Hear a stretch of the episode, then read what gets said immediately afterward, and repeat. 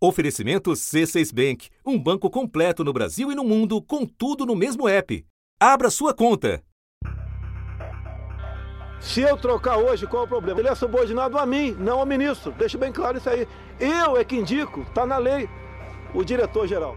Já no primeiro ano de mandato, Jair Bolsonaro deixava claro o que esperava de uma instituição estratégica se eu não posso trocar um superintendente, eu vou trocar o diretor-geral. Em 2020, na fatídica reunião ministerial de 22 de abril, foi ainda mais explícito. Mas é putaria o tempo todo para me atingir mexendo com a minha família.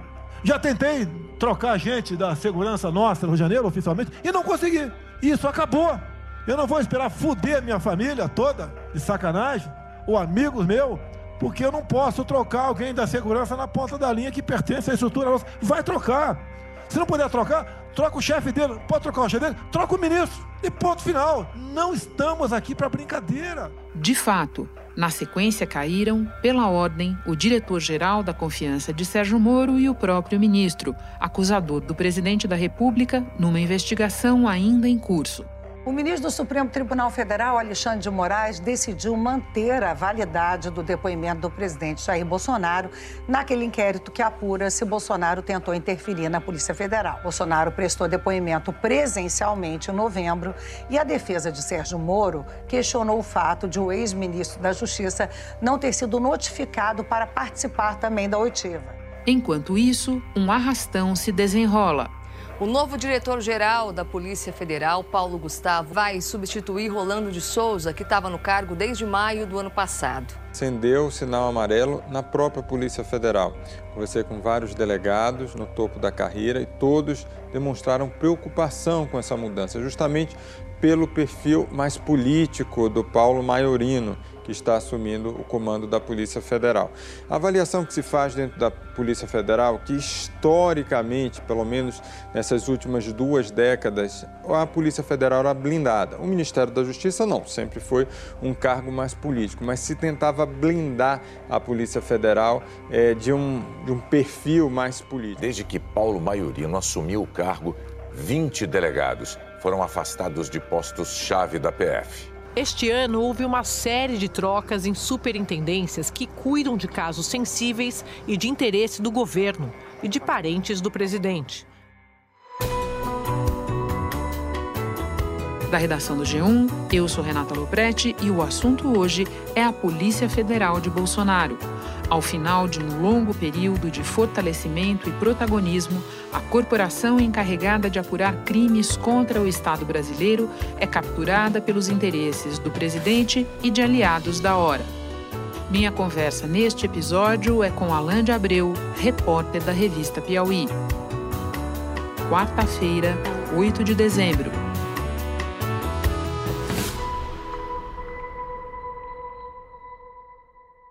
Alan, todos os presidentes, em algum grau, com maior ou menor sucesso, diretamente ou por intermédio dos seus ministros da Justiça, tentaram interferir ou, no mínimo, influir na Polícia Federal. Mas é diferente com o presidente Jair Bolsonaro, não só porque ele é alvo de um inquérito no Supremo a esse respeito, mas também porque a forma e a extensão da interferência parecem bem diversas. Você pode começar explicando isso para nós? Pois é, Renata, de fato é, é algo bem diferente mesmo. É, em outros governos, como você bem pontuou, é, houve sim tentativas é, de interferência na Polícia Federal, mas sempre restritas à cúpula da corporação. De certa maneira, dentro da própria Polícia Federal, sempre houve resistência corporativa a, esses, a essas tentativas de interferência política. É, com o Bolsonaro isso, isso é diferente. Não é o Bolsonaro ele não consegue intervir só na cúpula e consegue intervir com sucesso, mas também em outras em outros cargos inferiores dentro da, da estrutura da, da corporação, né? Superintendências, diretorias.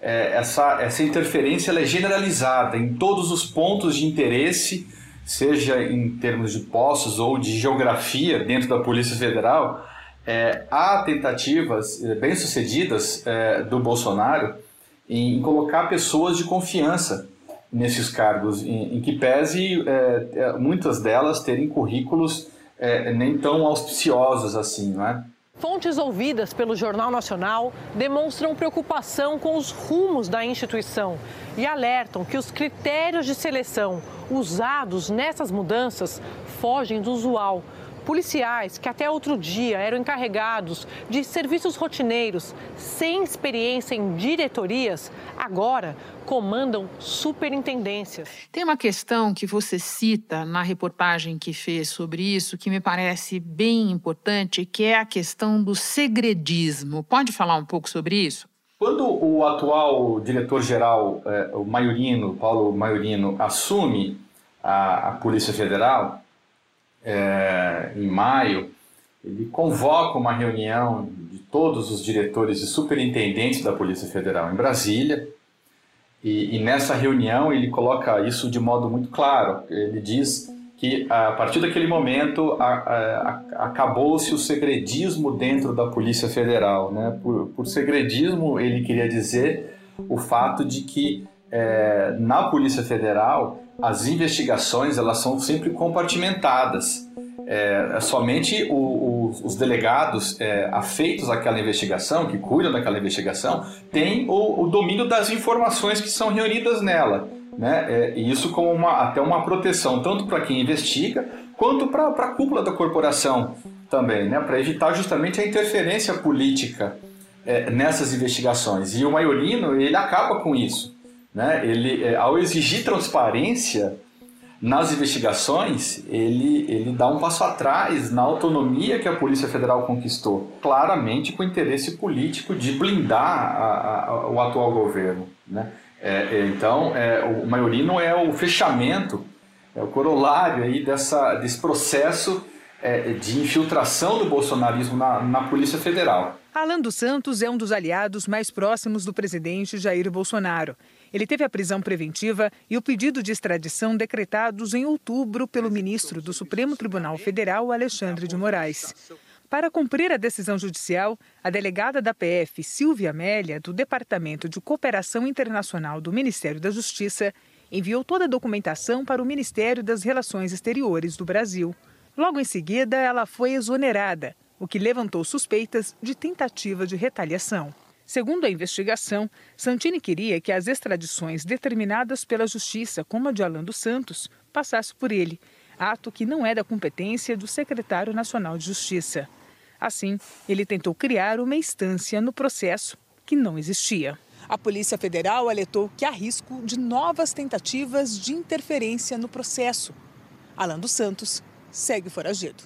Curioso, Alan, que em vários outros episódios do assunto nós temos tratado de eh, sigilos que são mantidos a respeito de informações que deveriam ser públicas. E hoje nós estamos tratando do problema oposto. Né? O que deveria permanecer em sigilo por questões de segurança pública e tudo mais, e que está cada vez mais sendo alvo dessa operação anti-segredismo que você descreve. Agora, você começou a falar do Paulo Maiorino, que está no cargo desde o primeiro semestre desse ano e desde então promoveu uma limpa em postos-chave e nem tão chave assim da PF. Talvez seja bom a gente parar um pouco para explicar quem é ele, Alain. Renata, o Paulo Gustavo Maiorino ele é bem definido por, por, muitos delegados dentro da própria Polícia Federal como um delegado de cativeiro. Né? Na verdade, é uma, é uma expressão é, jocosa dentro da, da Polícia Federal para denominar delegados que têm pouca experiência com investigação. E, e, e é o caso do Maiorino, é, porque na, ao longo da carreira dele, de 22 anos de Polícia Federal, ele ficou metade desse tempo em postos políticos, nomeados para cargos políticos, é, longe da Polícia Federal, portanto. Né? Ele estava no comando da segurança do Conselho de Justiça Federal, indicado pelo presidente do Superior Tribunal de Justiça, ministro Humberto Martins. É um delegado é, do interior de São Paulo, que se aproximou é, do ministro Dias Toffoli, porque são conterrâneos, ambos são de Marília, é, ele trabalhou com o Dias Toffoli no, no, setor de segurança do STF na presidência do Dias Toffoli e o Dias Toffoli foi um dos padrinhos da indicação dele para a diretoria geral da Polícia Federal. Talvez seja importante a gente lembrar, Alan, que pela mesma conexão Marília, ele esteve próximo do então governador Wilson Witzel, no Rio de Janeiro, e por uma outra conexão, ele também já esteve no secretariado do Geraldo Alckmin aqui em São Paulo, certo?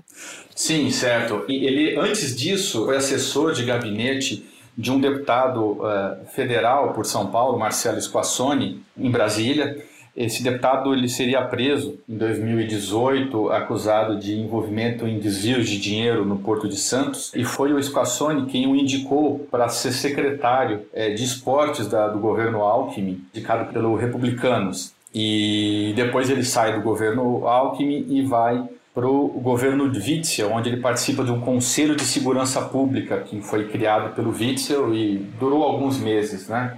E realmente, e o Witzel também é de Marília, né? Então, o Witzel, na, na, verdade, que depois faz essa conexão entre o Toffoli e o Maiorino.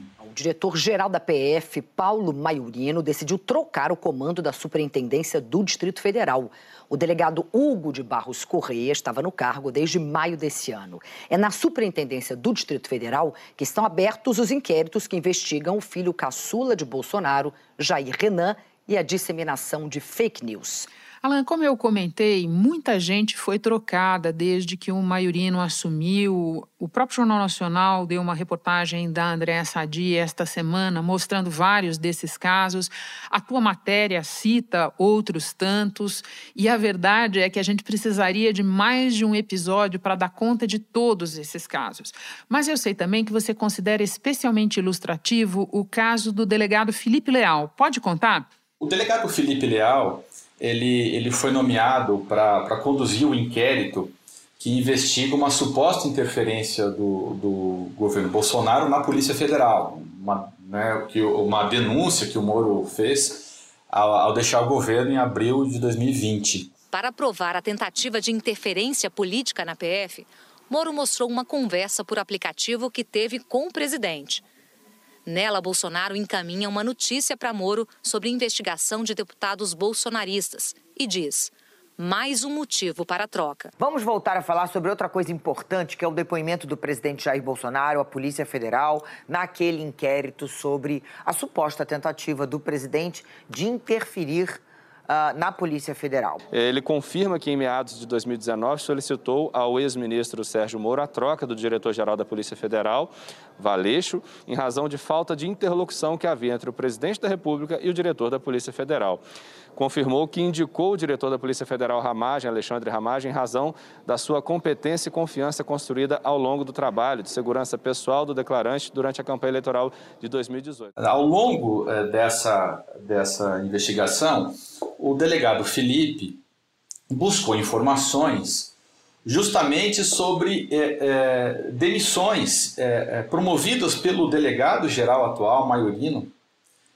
em que é, havia, havia uma suspeita de que fosse amando ou seguindo os interesses do governo Bolsonaro. Um desses pedidos tem a ver com informações que ele queria da Polícia Federal sobre trocas de delegados que estavam envolvidos em apurações contra o ex-ministro do Meio Ambiente, Ricardo Salles. É, Felipe Leal queria saber, por exemplo, por que, que houve a troca do, ministro, do, do delegado Alexandre Saraiva da Superintendência da PF no Amazonas e também porque um outro delegado, Franco Perazzoni, não chegou a ser promovido. Ele também investigou Salles. E, e ao fazer, ao, ao, ao, ao fazer esses pedidos ao Supremo Tribunal Federal, que é onde tramita esse inquérito, é, o, o, o, delegado Felipe lhe causou uma irritação profunda no, no, no delegado Maiorino.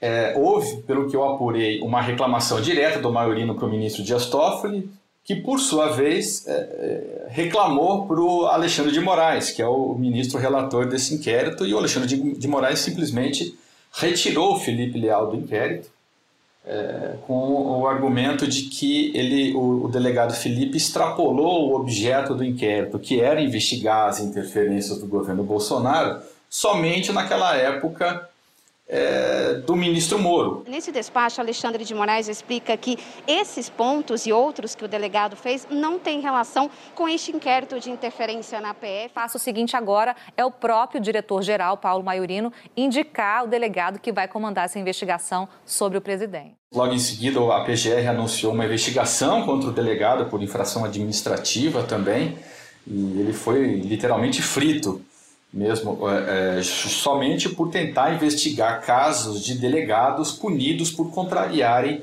os interesses do governo ou da atual direção da Polícia Federal.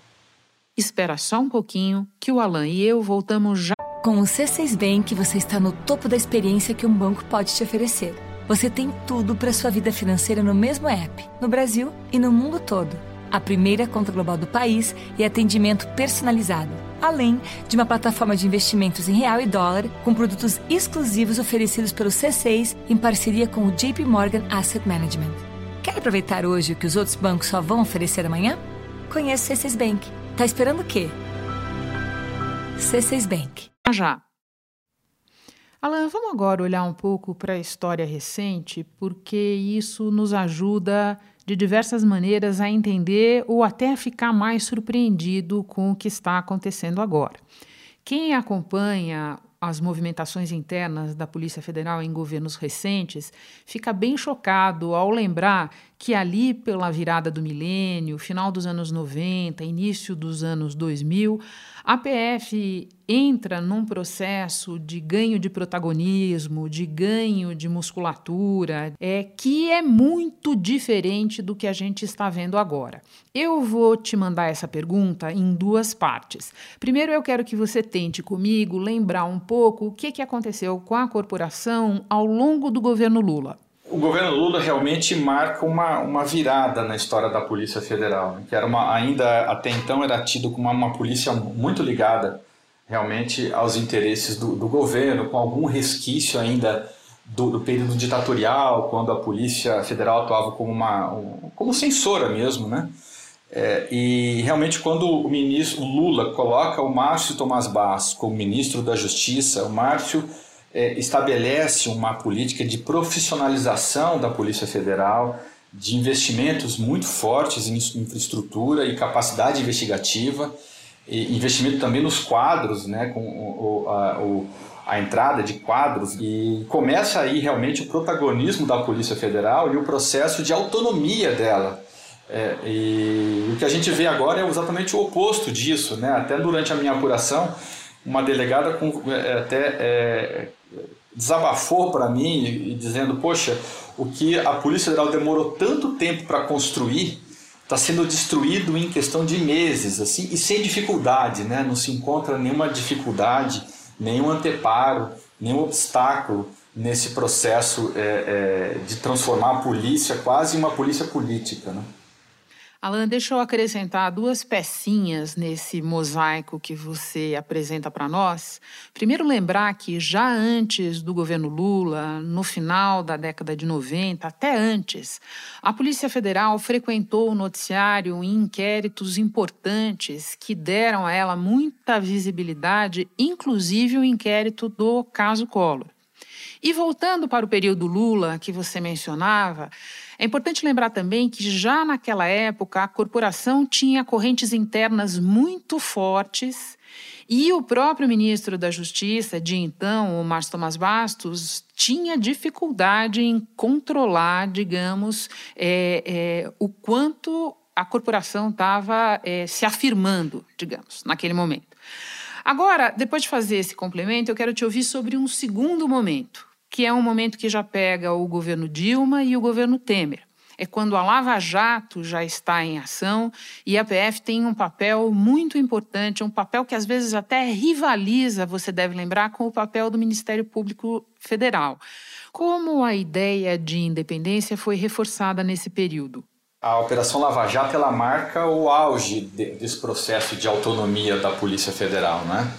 É, havia múltiplas investigações, múltiplas operações em curso, né, e a Polícia Federal atuando como nunca no combate a um crime que sempre foi é, é, muito sensível no Brasil, né, que é o crime de corrupção, crime de colarinho branco, né? A Lava Jato também é, assusta a classe política a tal ponto que é, tem havido essa todo esse movimento para emparedar a Polícia Federal, né? Talvez o Bolsonaro tendo visto o que a autonomia da Polícia Federal casou em, em governos anteriores, quis, é, de certa maneira, se blindar, né? E, e essa blindagem envolve justamente trazer a Polícia Federal para si.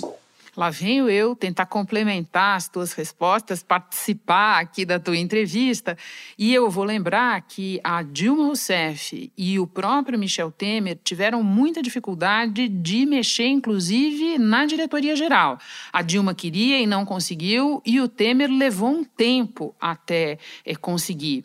E toda essa ofensiva anticorrupção é, que você mencionou, é interessante a gente ver agora que os números das operações e de tudo mais despencaram, né, Alain? Nós aqui na, na Piauí fizemos um, um levantamento do número de operações e, e, e, de prisões em operações anticorrupção e notamos que é, há uma visível queda nessas operações e nessa, em número de prisões nesse governo em comparação com gestões anteriores. Isso é um fato e, e que mostra realmente esse, esse processo, o, o quão danoso tem sido o processo de tomada da PF pelo bolsonarismo. Alan, eu termino voltando a exemplos do que se passa hoje. Não bastassem as trocas inexplicadas e as perseguições, nós temos também casos de uso da estrutura da corporação para promover a agenda do presidente Bolsonaro, como no caso da ofensiva dele contra as urnas eletrônicas. Eu quero terminar te ouvindo sobre esse caso houve claramente um uso da, dessa estrutura da, da Polícia Federal para favorecer esse interesse do Bolsonaro é, em, em, atacar as urnas eletrônicas, e isso aconteceu com muita ênfase, a gente tem que lembrar, em agosto, né?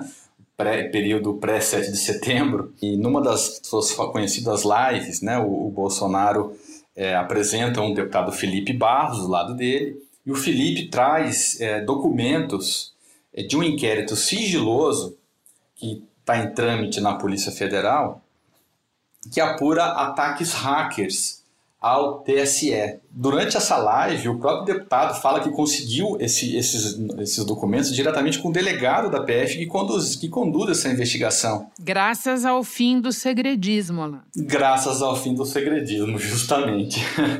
e, e, e, e, o Bolsonaro não só lê o conteúdo dessa, desse, desses documentos na sua live, como posta isso no Twitter dele. Né? E, e, sendo que, na verdade, foi até distorcido o conteúdo desse documento, porque o documento em nenhum momento afirma que houve um ataque hacker às urnas em si, mas ao sistema do TSE, que é algo diferente, ao sistema, à intranet do TSE, enfim.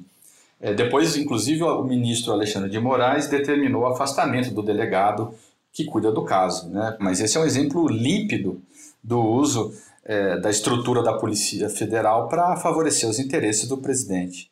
Alan, foi um prazer te receber no assunto. Muito obrigada por compartilhar tanto da tua apuração conosco. Bom trabalho, volte outras vezes. Prazer o meu, Renato. Um abraço para você, viu?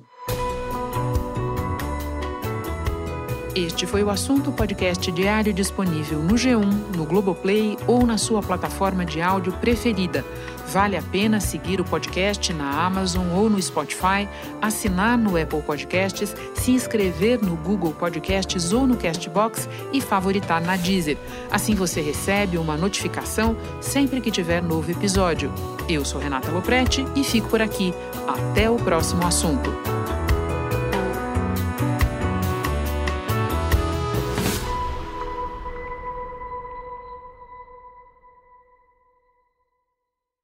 Você no topo da experiência financeira que um banco pode oferecer. Escolha um banco completo no Brasil e em qualquer lugar do mundo. Abra sua conta no C6 Bank.